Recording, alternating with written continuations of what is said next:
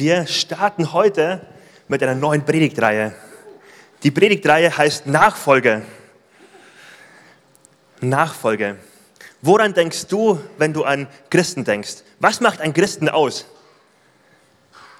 Manche denken vielleicht an äußere Formen, an Gottesdienstformen, an Formen von Religiosität. Darum geht es aber hier überhaupt nicht.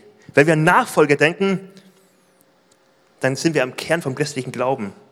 Es geht nicht um ein richtiges Glaubensbekenntnis, was unterscheidet, ob jemand zu Gott gehört oder nicht, ob jemand Christ ist oder nicht. Im Sinne von ein Glaubensbekenntnis, was richtig gesagt wird, aber mit dem Alltag des, Glauben, des Lebens gar nichts zu tun hat. Wenn wir über Nachfolge sprechen, dann sprechen wir über den Kern des christlichen Glaubens, weil Jesus dich und mich aufruft und sagt, willst du mir nachfolgen? Willst du mit mir leben? Und dann nicht erwartet, dass wir sagen, ja, wir finden dich gut, Jesus, sondern dass, dann erwartet er, dass er vorausgeht und wenn er sich zehn Schritte später umguckt, dass wir hinter ihm stehen. Dann erwartet er, dass wir ihm nachfolgen. Nachfolge, ein so entscheidendes Thema. Hast du dich schon mal gefragt, wie der Name Christen überhaupt gekommen ist? Warum werden Christen Christen genannt? Die Antwort finden wir in der Bibel, und zwar Apostelgeschichte 11, Vers 26. Das war in der Stadt Antiochien, eine Stadt, Gesundheit, eine Stadt, wo Christen gelebt haben und damals haben sie noch keinen Namen gehabt. Und dann haben Menschen auf sie geguckt und haben gesagt, so wie die unterwegs sind, sind sie wie Christus. Deswegen nennen wir sie wie Christen. Deswegen nennen wir sie Christen, denn sie sind Christus ähnlich. Sie, ich erlebe sie, ich bin mit ihnen in Kontakt und ich merke, sie sind so ähnlich wie Jesus. Ich nenne sie Christen, weil sie sind so ähnlich wie er, weil sie ihm nachfolgen. Und das ist der Name, dass Leute aus der Stadt auf sie geguckt haben und gesagt haben, ihr seid so ähnlich wie er. Deswegen nennen wir euch so. Deswegen das Thema Nachfolge, weil Nachfolge bedeutet, ich lebe ein Leben mit Jesus, wo ich ihm nachfolge und erlebe, wie er auf mich abfärbt, wie ich ihm ähnlicher werden darf und wie sein, seine Wesensmerkmale, sein Wesen immer mehr zu mein wird, wie sein Charakter immer mehr zu mein Charakter wird. Und die Bibel drückt es aus mit Ausdrücken wie Licht und Salz. Wir haben diese Predigtreihe Nachfolge, weil wir sagen, als Kirche, wir strecken uns aus danach, ihm ähnlicher zu werden. Wie stark wäre das, wenn genau das hier passiert in der Stadt ähm, Soling, dass Leute auf uns gucken und sagen, wow, ihr seid so Christusähnlich, Ihr seid so Nachfolger, ihr seid so ähnlich wie Christus, ihr habt so einen Charakter. Das ist echt ansteckend, das ist echt anziehend.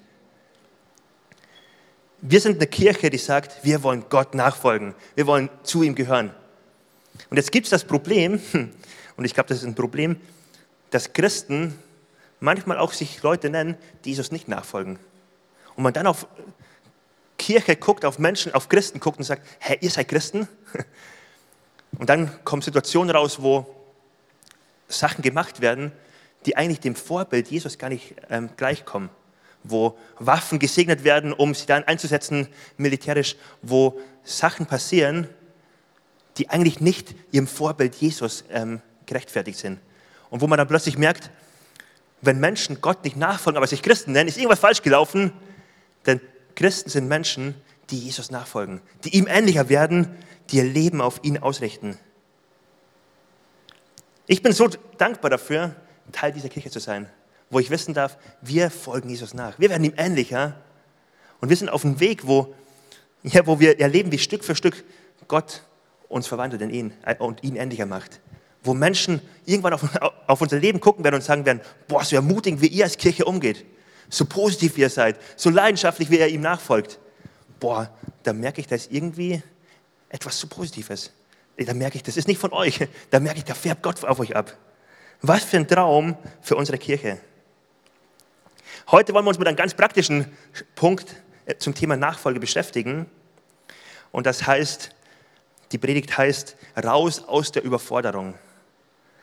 Wir glauben, dass Gott einen Plan für dein Leben hat, wo er dich aufruft und sagt, komm, folge mir nach und dass Gott keinen Gedanken für dich hat, wo du überfordert bist, wo du andauernd auf dem Zahnfleisch läufst, sondern dass Gott einen Plan für dich hat in der Nachfolge, wo du ihm nachfolgst und erlebst, wie Gottes gute Pläne für dein Leben immer mehr in Existenz kommen.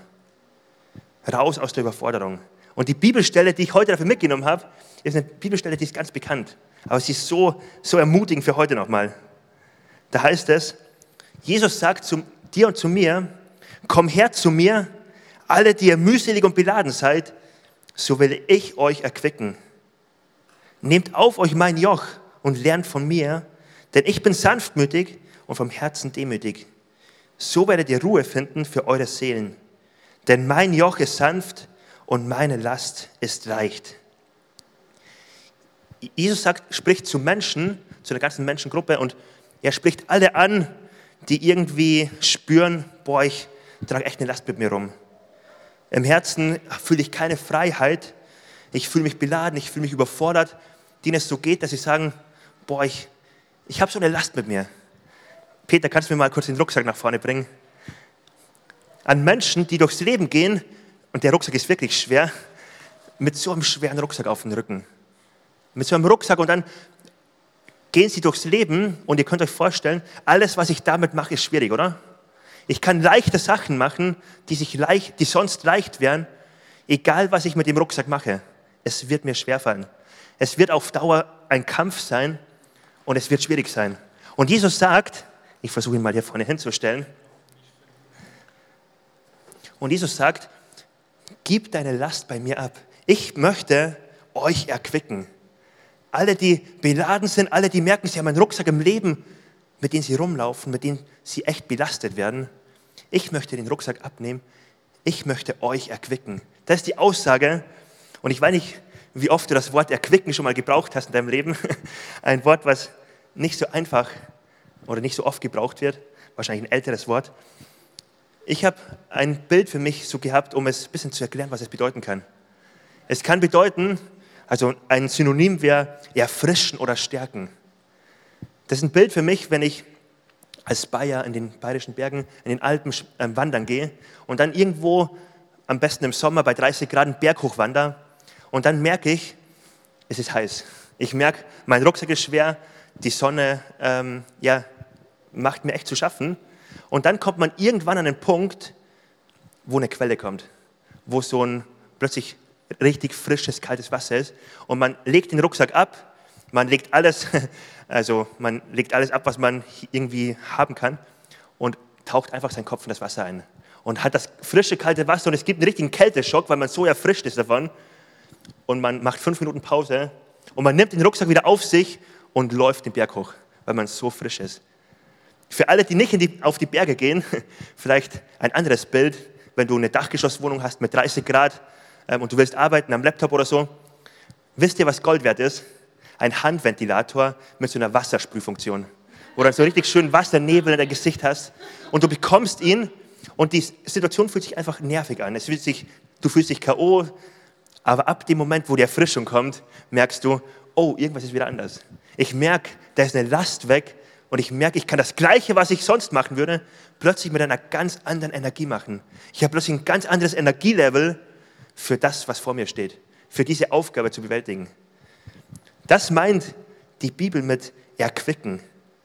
Und Jesus sagt, komm her zu mir, wenn du merkst, du trägst in deinem Leben echt einen Rucksack. Dass wir einen Rucksack tragen, ich glaube, das geht den meisten von uns so. Wenn wir auf deutsche Verhältnisse gucken, auf die Kultur, auf die Gesellschaft, in der wir unterwegs sind, dann glaube ich, gucken wir auf die Gesellschaft und können sagen, das ist in vielen Bereichen eine gestresste Gesellschaft. Eine Gesellschaft, wo viele Menschen überfordert sind. Auf einer Umfrage hat eine Studie ergeben, dass von zehn Deutschen sechs die Rückmeldung gegeben haben, ich bin richtig herausgefordert. Ich fühle mich regelmäßig überfordert. Und unabhängig, ob man jetzt der Studie so tief glauben möchte oder nicht, ist das ein Fakt, der, glaube ich, den den man spüren kann, wenn man in die Gesellschaft guckt, wo psychologische Wartezimmer ausgebucht sind mit Leuten, die überfordert sind mit dem Leben und einfach Hilfe und Unterstützung suchen. Oder Menschen, die einfach sagen, boah, ich fühle mich so gestresst, ich habe gar keine Energie mehr, etwas anzufangen. Ich fühle mich kraftlos. Ich fühle mich demotiviert, weil in mir irgendwie die Last mich runtergedrückt hat. Und wie stark ist es dann zu sagen, das ist nicht Gottes Plan. Wir können jetzt in die Gesellschaft gucken, wir können auf Familie, Ehe, was auch immer gucken, auf all die Menschen, mit denen wir unterwegs sind und überall gibt es Anforderungen. Und so viele Menschen sind überfordert damit. Und dann könnte man sagen, dann gibt es noch die Christen, die in die Kirche gehen und auch da gibt es noch Anforderungen. Und dann gibt es den Gottesdienst, wo du am besten dabei sein solltest. Dann gibt es am besten noch eine Kleingruppe, wo du dabei sein solltest. Und es gibt ein Team, wo du mitarbeiten darfst. Es gibt ein Gebetsteam, was du haben solltest. Es gibt die Bibel, die du lesen solltest. Und wir könnten eine ganze Liste aufzählen. Und man merkt, die Überforderung könnte einen fast erschlagen, oder? Und dann könnte man das Gefühl haben, ich gehe wandern mit einem Rucksack und der ist eh schon schwer genug. Und dann kommt noch mein christlicher Glaube dazu und setzt mir noch so quasi den letzten Tropfen, der das fast zum Überbringt, Überlaufen bringt, oben noch drauf. Und es ist noch schwerer geworden. Und ich glaube, manchen Personen geht es so, wenn sie an den Glauben denken. Und dann ist so wichtig, heute festzustellen, das ist nicht Gottes Plan für dich und für mich. Gott ist nicht daran interessiert, uns Aufgaben zu geben, die wir auch noch zu bewältigen haben, sondern ganz im Gegenteil. Er ruft Leute zu sich und sagt, kommt zu mir, ich möchte euch erquicken, ich möchte euch erfrischen, ich möchte euch Kraft geben, damit all die Aufgaben, die vor euch liegen, in denen ihr drin steckt, dass ihr sie bewältigen könnt, dass ihr, ihr mutig vorangehen könnt, dass ihr nicht auf dem Zahnfleisch daherlaufen müsst, dass ihr voller Kraft das vollbringen könnt. Gottes Plan ist, dir und mir Kraft zu geben. Wenn wir über Nachfolge sprechen, sprechen wir also nicht über eine Aufgabe, die noch obendrauf kommt, sondern über etwas, was, wo Gott sagt, wenn du das machst, sollst du einen Lebensstil führen, wo du erquickt bist, wo du erfrischt bist, wo du kraftvoll bist. Das ist Gottes Gedanke dafür. Und in den drei Versen finden wir drei Aussagen, die ganz konkret ähm, ja, umgesetzt werden können von dir und von mir, die dir, glaube ich, helfen und mir dieses Leben ohne diese Last zu haben. Die erste Aufforderung von Jesus, Jesus lädt ein, kommt zu mir, alle dir, Punkt, Punkt, Punkt. Kommt zu mir. Bei dem Kommt zu mir ist der erste Punkt, den wir feststellen können, unser DNA-Punkt als Kirche, du kriegst, was du siehst. Wir wollen ein authentisches Leben führen. Wir wollen etwas haben, wo wir echt und authentisch sind. Wir können es bei Gott führen. Gott lädt uns nicht ein und sagt, komm zu mir, aber bitte jammer erstmal dich woanders aus und dann komm zu mir, sondern hey, du fühlst dich überfordert, du fühlst dich über, überladen, komm so, wie du bist zu mir. Lass alles, was du hast, aus bei mir. Sag mir deine Überforderung. Erzähl mir davon, schütte dein Herz aus bei mir. Du darfst authentisch sein. Du musst nicht das schöne Lächeln Gesicht haben, wenn du bei Gott bist. Du darfst authentisch sein, du darfst echt sein. Ebenso auch in der Kirche. Jesus sagt, ich komme mit deiner Überforderung klar. Und dann ist der, der Punkt, der auch da drin steckt, komm zu mir, bleib nicht im To-Do-Modus und du merkst, dein, deine Last wird schwer und du setzt einen Tunnelblick auf und sagst, jetzt muss ich durchziehen, jetzt muss ich durchbeißen und dann bringe ich das bis zum Ende. Und du merkst, die Kraft wird weniger, aber du willst einfach durchziehen, sondern Jesus sagt, mach Pause, guck dich einen Moment um, merk, dass das nicht sein muss, dass du nicht kämpfen musst, komm zu mir. Die Einladung von Jesus, komm zu mir. Und dann ist ein zweiter Aspekt in der Einladung drin, komm zu mir. Nicht komm, sondern komm zu mir. Und hier sehen wir, Jesus lädt nicht ein, Kirchenveranstaltungen zu besuchen. Er lädt nicht ein, in Kleingruppe zu gehen. Er lädt nicht ein, ähm, lange zu beten und lange Bibellesenzeiten zu haben und alle Sachen, die gut sind, sondern er lädt ein und sagt, komm zu mir, folge mir nach. All das andere sind gute Sachen, die sind eine Folge daraus, wenn wir bei Jesus sind. Dass wir sagen, wir wollen das machen, um nah an deinem Herzen zu sein, um dich gut kennenzulernen, um nah an, deinem, an dem Puls zu bleiben deines Herzschlags. Aber die Einladung von Jesus, kommt zu mir. Und genau heißt es dann sogar, die Überforderten sollen Ruhe finden für ihre Seelen. Sie sollen Ruhe finden für ihre Seelen. Was ist damit gemeint? Damit ist gemeint, dass ganz oft gar nicht die Probleme außen sind. Dass gar nicht die Umstände, die wir vor uns haben und wo wir uns denken, wenn das Problem weg ist, dann geht es mir gut. Dass das eigentlich gar nicht das Problem oft ist, sondern dass ganz oft in meiner Seele das Problem ist. Ich kann mich gut erinnern, in meinem ersten Beruf war ich Installateur. Ich habe eine Ausbildung gemacht zum Sanitär-, Heizungs-, Klima-, Anlagenmechaniker. Und ich habe die Ausbildung abgeschlossen und kurz danach habe ich eine eigene Baustelle bekommen. Und ich habe meine eigene Baustelle gehabt und habe einen Mitarbeiter gehabt, den ich dann auch Aufträge geben konnte.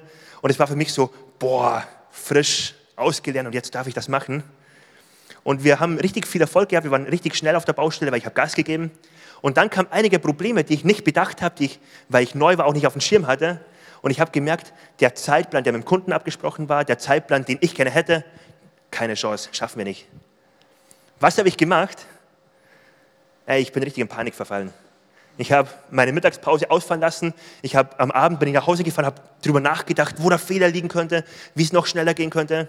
Am nächsten Tag habe ich Sachen erlebt, die aus mir rauskommen, die hätten nie rauskommen dürfen, dass ich meinen Arbeitskollegen angefeuert habe, auch die Mittagspause bleiben zu lassen, weil wir müssen doch jetzt weitermachen. Und er hat mir einen Vogel gezeigt, war so ein gestandener Mann. Aber was ich damit sagen wollte, ähm, ich habe inneren, inneren Druck gehabt und die Baustelle, der andere Kollege hätte darüber gelächelt. Das war nichts Dramatisches. Aber es hat sich für mich dramatisch angefühlt. Und weil in mir ein Druck entstanden ist, meine Seele ein Chaos erlebt hat, einen Sturm erlebt hat und ich gefühlt ähm, innerlich so einen Druck hatte, konnte ich das alles nicht mehr genießen, wo ich drin steckte. Die ersten Tage hat sich noch angefühlt wie, oh, das höchste Privileg, ich bekomme das zugetraut. Ich darf das machen. Nach dem dritten Tag hat sich, zu, hat sich angefühlt wie, oh nein, das wird das Peinlichste überhaupt sein. Wie soll ich die Erwartungen von meinem Chef erfüllen? Wie soll ich meine eigenen Erwartungen erfüllen? Wie soll das funktionieren? Und ich habe innerlich so einen Druck gespürt und dieser Druck hat mich richtig unfreundlich werden lassen. Der Druck hat mich richtig gereizt werden lassen zu, Menschen. Der Druck hat in mir was gemacht, was so negativ war. Und der Druck hat mir die ganze Freude geklaut. Der Druck war wie ein Rucksack, der in meinem Herzen war. Und das Problem war nicht die Baustelle, das Problem war nicht außen, das Problem war in mir. Weil Menschenfurcht oder der Gedanke, was denkt mein Chef von mir, so einen Druck auf mich ausgelöst hat, was wie so eine zwei Kilo Wasserflasche, so eine ganz große Wasserflasche war. Mein Rucksack wurde schwerer durch. Mein Rucksack wurde immer schwerer, weil ich andauernd gedacht habe, boah, wie soll ich ihm das erklären? Was soll er von mir denken? Und meine eigenen Lebensziele, meine eigenen Ziele, so, ich habe da eine ganz klare Vorstellung, so soll es laufen. Wenn es nicht so läuft, boah, dann kommt ein Druck in mir hoch. Das war wie so eine, ein schweres Gewicht, was auf meinem Rucksack war. Was ich damit sagen möchte, ich glaube, viele von uns kennen das, dass wir Umstände haben, wo wir sagen, boah, das löst so ein Problem aus. Aber in den aller, allermeisten Fällen ist es doch eigentlich so, dass nicht die Umstände die Probleme auslösen, sondern ganz im Gegenteil, dass in uns ein Problem ausgelöst wird, wie wir in der Seele damit umgehen. Und wenn Jesus sagt, komm her zu mir, ich will euch die Lasten abnehmen, ich will euch erquicken, dann meint er nicht, ich will euch ein ganz einfaches Leben geben, sondern er will damit sagen, ich will dein Herz so berühren, ich will in deinem Herzen dieses Wunder machen, dass deine Seele ruhig wird. Komm zu mir, dann wird deine Seele ruhig. Und das ist ein richtig hartes Trainingsprogramm für mich gewesen, wenn ich auf der Wanderung bin mit meinem Rucksack, wenn ich so durchs Leben gehe und ich merke, meine Freude lässt nach. Ich werde gereizter. Jemand sagt etwas zu mir und ich denke sofort das Negative. Und wenn ich so etwas feststelle in mir, dann merke ich, oh, da ist irgendwas in meiner Seele nicht in Ordnung. Es liegt nicht an Umständen, es liegt an meiner Seele und ich habe jetzt Auf, die Aufgabe, zu Jesus zu gehen, bei ihm zu sein. Er muss mich erquicken. Er muss meiner Seele neue Kraft geben. Und Jesus lädt ein dazu, uns zu einem Lebensstil, wo wir mit ihm zusammen erleben, wie sobald so eine Situation kommt, wir bei ihm auftanken können, bei ihm Kraft bekommen. Und für mich ist das persönlich so, ich merke, ich brauche meine Spaziergänge auf der Trasse, wo ich einfach nur bete, einfach nur mit Gott Zeit verbringe und Gott mich erquickt, Gott mich stark macht. Gott lädt uns ein und sagt, ich will dich stark machen, komm zu mir. Die zweite Einladung, nehmt mein Joch auf euch. Nehmt mein Joch auf euch. Und jetzt lass uns das mal ähm, vorstellen. Da kommen Leute mit einem schweren Rucksack, da kommen du und ich und wir sagen, boah, ist eh schon so schwer zu tragen. Und was sagt Jesus? Nimm mein Joch auf dich. Ein Joch meint so ein Holzgespann, wo zwei Ochsen drunter gespannt sind und die ziehen zusammen das, was hinten angehängt ist. Was auch immer angehängt ist, die ziehen das durch. Die gehen voran. Die ziehen richtig Lasten. Und Jesus sagt, wenn du eh schon so schwer zu schleppen hast, komm zu mir und nimm mein Joch auf dich. Ein Paradox, oder? Genauso wie das Samenkorn, was wir die letzten Wochen angeguckt haben. Wenn du leben willst, halt nicht an deinem Leben fest, sondern sterbe, damit ich in dir leben kann, damit ich dir Leben geben kann, wirkliches Leben in Fülle. Hier sehen wir, wenn du ein Leben ohne Lasten haben willst, ein Leben in der Quickung, ein Leben mit Kraft, dann Komm mit deiner Last, die dich eh schon fast runterdrückt, zu Jesus und stell dich unter sein Joch. Geh mit ihm unter sein Joch und du wirst erleben, wie die Last leichter wird. Was meint das Joch? Das sind zwei Aspekte, die in dem Joch drinstecken. Als Jesus das gesagt haben, die Leute damals wussten es automatisch. Wir heute, weil wir in einer anderen Kultur leben, müssen uns ein bisschen das vor Augen führen. Wenn er von Joch spricht, ist ein Aspekt ganz klar. Jesus spricht davon, lebe unter meiner Herrschaft. Stell dich unter mein Joch. Lass mich, mich Herrscher sein in deinem Leben. Lass mich sagen, wo es lang geht. Lass mich die Quelle deines Lebens sein. Wenn du irgendwo merkst, du bist angenervt, bist was auch immer, such nicht woanders nach Kraft. Such nicht nach anders, um aufzutanken. Lass mich die Quelle deines Lebens sein. Lass mich der sein, der der Mittelpunkt deines Lebens ist, der das Zentrum deines Lebens sein darf. Lass mich der Herrscher, Herrscher in deinem Leben sein. Es ist ganz klar ein Herrschaftsanspruch, den Jesus hier stellt. Lebt die Prinzipien meines Reiches. Und der zweite Punkt ist die Beziehung. Er ruft unter das Joch und das Joch ist immer etwas, wo zwei zusammenstehen. Das Joch ist etwas, wo du nicht alleine stehst und sagst, jetzt ziehe ich aber das durch und ich habe so viel Arbeit noch mehr, sondern wo Jesus sagt, komm, ich stehe neben dir und die Last, die du hast, die Last, die dich immer runterdrückt, lass, er, ähm, ich möchte dir zeigen, sagt Jesus, wie es sich anfühlt, wenn du eine frische Quelle hast und dann den Rucksack weiterträgst. Wie bei der Bergwanderung, wenn du an die Quelle ankommst und erfrischt wirst und das Gleiche, was du jetzt auch machst und dich runterdrückt, wie du es erfrischt machen kannst. Lass mich die Quelle sein, komm unter mein Joch und du wirst erleben, wie ich dich darin erfrische, wie ich dir Kraft dafür schenke. Mein Joch, sagt Jesus, ist sanft und meine Last ist leicht. Jesus hat nicht das Ziel, dir noch etwas aufzustülpen. Kirche hat nicht das Ziel, dir etwas aufzustülpen. Kirche hat das Ziel, wir wollen Menschen helfen, in Beziehung zu Jesus zu leben, in Beziehung, in Begegnung mit Gott zu kommen, weil dort, wo Menschen mit ihm unter dem Joch stehen, mit ihm in Gemeinschaft sind, werden sie erleben, wie das Joch leicht wird. Werden sie erleben, wie eine neue Perspektive auf viele Situationen kommen. Werden sie erleben, wie die Last nachlässt. Das Bild, in dem wir uns hier befinden, ist, dass Jesus eine Situation anspricht, wo, wo die, die Juden damals richtig viele religiösen Druck hatten, richtig viele religiöse Regeln hatten und die, ähm, die religiösen Leiter, die Pharisäer und die Sadduzäer, haben sich auf die Suche gemacht und haben die Bibel gelesen und haben Regeln daraus ausgearbeitet, die quasi einen Schutzraum nochmal um die Bibel gebildet haben. Und es gab so viele Regeln, die richtigen Druck wurden, die einengt wurden, die das Leben mit Gott so, ähm, so vergesetzlicht haben, so, ähm, so einen Druck darauf erzeugt haben, dass es nicht mehr genossen werden konnte, sondern ganz im Gegenteil, dass es vielmehr ein Druck wurde, unter dem sie standen. Und dann hat Jesus so klare Worte gefunden, dass er in Lukas 11, Vers 46 sagt, wehe aber euch Gesetzesgelehrten, denn ihr ladet den Menschen unerträgliche Bürden auf, ihr selbst rührt sie aber nicht mal mit einem Finger an. Jesus steht ja auf gegen religiöse Forderungen und sagt, ihr gebt den Leuten das Gefühl, sie haben eh schon einen schweren Rucksack, jetzt gebt ihr noch einen obendrauf. Das ist so falsch. Das ist so, so uncool. wenn ihr das macht, ihr seid so auf dem falschen Weg. Und ihr selbst rührt es nicht mal an. Das, was Jesus hier im Gegenzug ähm, anbietet, ist, dass er sagt, ich lege euch keine Last auf, sondern kommt zu mir und nehmt mein Joch auf euch ich will euch Ruhe verschaffen. Ich will euch erquicken. Ich finde das so, so enorm traurig, wenn, wenn Kirche Menschen unter Druck setzt. Wenn Menschen schlechtes Gewissen haben, weil sie denken, oh, ich habe heute noch nicht genug Bibel gelesen, heute noch nicht genug gebetet. Ich habe letzte Woche bei meinem Team abgesagt, oh Mann, jetzt habe ich ein schlechtes Gewissen. Ich habe letzte Woche das und das gemacht ähm, oder das und das nicht gemacht, meine Leistung vor Gott nicht erfüllt. Jetzt habe ich innerlich Druck und Last und was auch immer. Ein grundsätzlich schlechtes Gewissen ist nie das, was Gott möchte. Ist nie das, was, was uns hilft, so leicht durchs Leben zu gehen.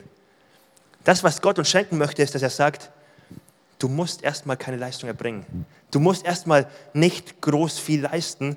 Komm zu mir mit all deiner Last, mit all deiner Überforderung, mit all dem, wo du dich überfordert fühlst und einfach auch Lust verloren hast. Gib es mir oder gib es mir nicht, sondern tanke bei mir auf, damit du eine ganz neue Perspektive auf deine Last bekommen kannst. Dass deine Last dich nicht zu Boden wirft, sondern dass du mit dem, was das Leben mit sich bringt, viel äh, richtig durchstarten kannst. Ich glaube, gestandene Christen, die mit Gott echt einen guten Weg unterwegs waren, Leute, die richtig gut in der Nachfolge sind, kann man dadurch erkennen, dass ihre Belastungsgrenze Stück für Stück immer größer wird. Dass ihre Belastungsgrenze steigt und sie nicht jede Woche sagen, boah, es ist schon wieder so überfordernd alles. Alles ist so zu viel für mich. Sondern dass sie erleben, wie sie bei Jesus auftanken können, wie sie bei Jesus stark werden können, weil sie Zeit mit Jesus verbringen. Weil sie bei Jesus erleben, ja, die Erwartung von Menschen ist groß. Aber eigentlich geht es vielmehr darum, was einer von mir erwartet, und das ist Jesus. Das, was Menschen von mir erwarten, macht mich manchmal wie einen Rucksack runterdrücken, wenn ich merke, ich kann das nicht erfüllen. Und dann aber bei Jesus zu entdecken, eigentlich geht es nur um den Applaus von dem, der seine Hände gekreuzigt lassen hat für mich. Die durchbohrten Hände. Wenn er für mich applaudiert, dann ist es genug. Es kann so viel Druck sein von Vorstellungen für mein Leben, dass ich Vorstellungen habe von Lebenszielen, die, die ich nun mal machen möchte. Und die können mich richtig richtig unter Druck setzen. Wenn ich aber unter das Joch von Jesus gehe, wenn er Herrscher in meinem Leben ist, dann kann ich plötzlich feststellen, es geht gar nicht mehr um meinen Plan. Mein Plan ist nicht mehr die oberste Priorität für mich. Er hat einen Plan für mich. Er ist der gute Versorger. Er hat, er hat gesagt, er ist der gute Hirte, der einen guten Plan für mein Leben hat. Ich kann ihm vertrauen, auch wenn meine Pläne nicht so umgesetzt werden können. Manchmal ist es so, dass ich Menschen gefallen möchte. Und wenn ich dann Zeit mit Gott verbringe, merke ich, wie meine Perspektive neu, neu ausgerichtet wird. Das finde ich so stark, dass Gott uns hier nicht einlädt und sagt, komm zu mir, ich mache ein Wunder, ein Schnipser und alle deine Last ist weg. Das verspricht Jesus in den Bibelstellen nicht. Jesus verspricht aber, komm zu mir, stell dich unter mein Joch. Stell dich unter, meine, unter mein Joch. Lebe in mir Gemeinschaft. Stell dich unter meine Herrschaft. Lebe meine Prinzipien. Und du wirst erleben, wie diese Last, die du trägst, zu einer leichten Last wird. Wie diese Last, die du trägst, dich nicht runterziehen kann, sondern du Kraft und Stärke bekommst. Lass uns doch gemeinsam aufstehen. Der letzte Punkt ist, lernt von mir, denn ich bin sanftmütig und von Herzen demütig. Jesus lädt uns ein und sagt, lernt von mir, schaut auf mich. Schau auf mich lern von mir, lass dich von mir prägen, folge mir nach. Und das ist die Antwort, wie wir uns unter sein Joch stellen können, wie wir ähm, mit ihm leben können, wie wir erleben können, wie er unsere Last leicht macht, indem wir unseren Blick auf ihn richten und sagen, wir gucken weg von eigenen Sachen, wir gucken weg von Sachen, die jetzt uns echt noch Sorgen bereiten, von Herausforderungen, von Problemen, wir gucken weg davon und wir richten uns aus auf Jesus. Das macht den großen Unterschied. Dadurch erleben wir Kraft. Wenn wir auf ihn gucken und sagen, sei du das Zentrum meines Lebens. Ich stelle mich mit dir unter das Joch und von nun an gelten nicht mehr meine Pläne, sondern deine Pläne. Von nun, an bestimme ich nicht mehr meine Sorgen, weil ich meinen Sorgen sage, mein Gott sorgt für mich. Von nun an bestimmst du über mein Leben. Ich glaube, Gott möchte unsere Belastungsgrenze von manchen wirklich erweitern und dich einladen und sagen, guck mal, da gibt es Momente, wo du richtig herausgefordert bist. Da gibt es Momente, wo du merkst, wie Freude verloren geht, wie eine Last dich runterdrückt. Und Jesus dich einlädt und sagt, kennst du die Orte, wo du auftankst? Kennst du die Orte wie bei mir, wo ich einfach weiß, ich muss ein paar Mal in der Woche, ich brauche das, einfach eine halbe Stunde hier um die Ecke auf der Trasse laufen und einfach nur gehen und einfach nur beten und einfach nur Zeit bei Gott verbringen. Einfach nur meine Perspektive neu ausrichten lassen. Einfach nur neu auftanken. Kennst du den Ort, wo du auftankst? Ich glaube, so oft geht es mir so und vielleicht auch dir, dass ich den Punkt übersehe, wo ich auftanken sollte. Und so mit dem letzten Tropfen quasi Benzin noch ähm, fahre und irgendwie merke, meine Geduld wird weniger, meine Freude wird weniger. Und umso mehr muss ich mich durchkämpfen und umso mehr denke ich mir, jetzt aber umso mehr. Und es ist ein Kreislauf, der ganz nach unten geht.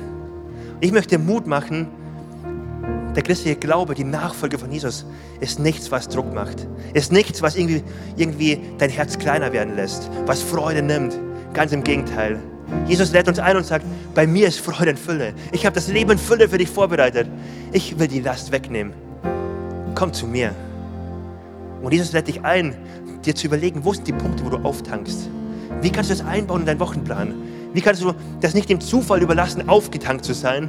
Wie kannst du das fest in deine Gewohnheiten, deinen Rhythmus einbauen? Wie kannst du ein Leben führen, wo du unter seinem Joch bist? Wo du merkst, die Last ist leicht. Und du kannst mutig vorangehen. Und du kannst in dem Bild gesprochen den Berg hochlaufen, trotz dem schweren Rucksack, weil du erfrischt bist. Das ist Gottes Plan für dein Leben. Und ich lade dich ein, Gott zu fragen, wo er zu dir sprechen möchte, wo er dir vielleicht einen Punkt zeigen möchte. Und ich möchte für uns beten, dass wir Menschen sind, dass wir eine Kirche sind, die eine Leichtigkeit erlebt. Dass dort, wo eine Last da ist, vielleicht in deinem Leben und in meinem Leben, dass Gott uns zeigt, hey, Moment mal, hör auf, es alleine zu versuchen. Hör auf, alleine da durchzugehen oder durch, dich durchkämpfen zu wollen. Komm zu mir. Komm zu mir.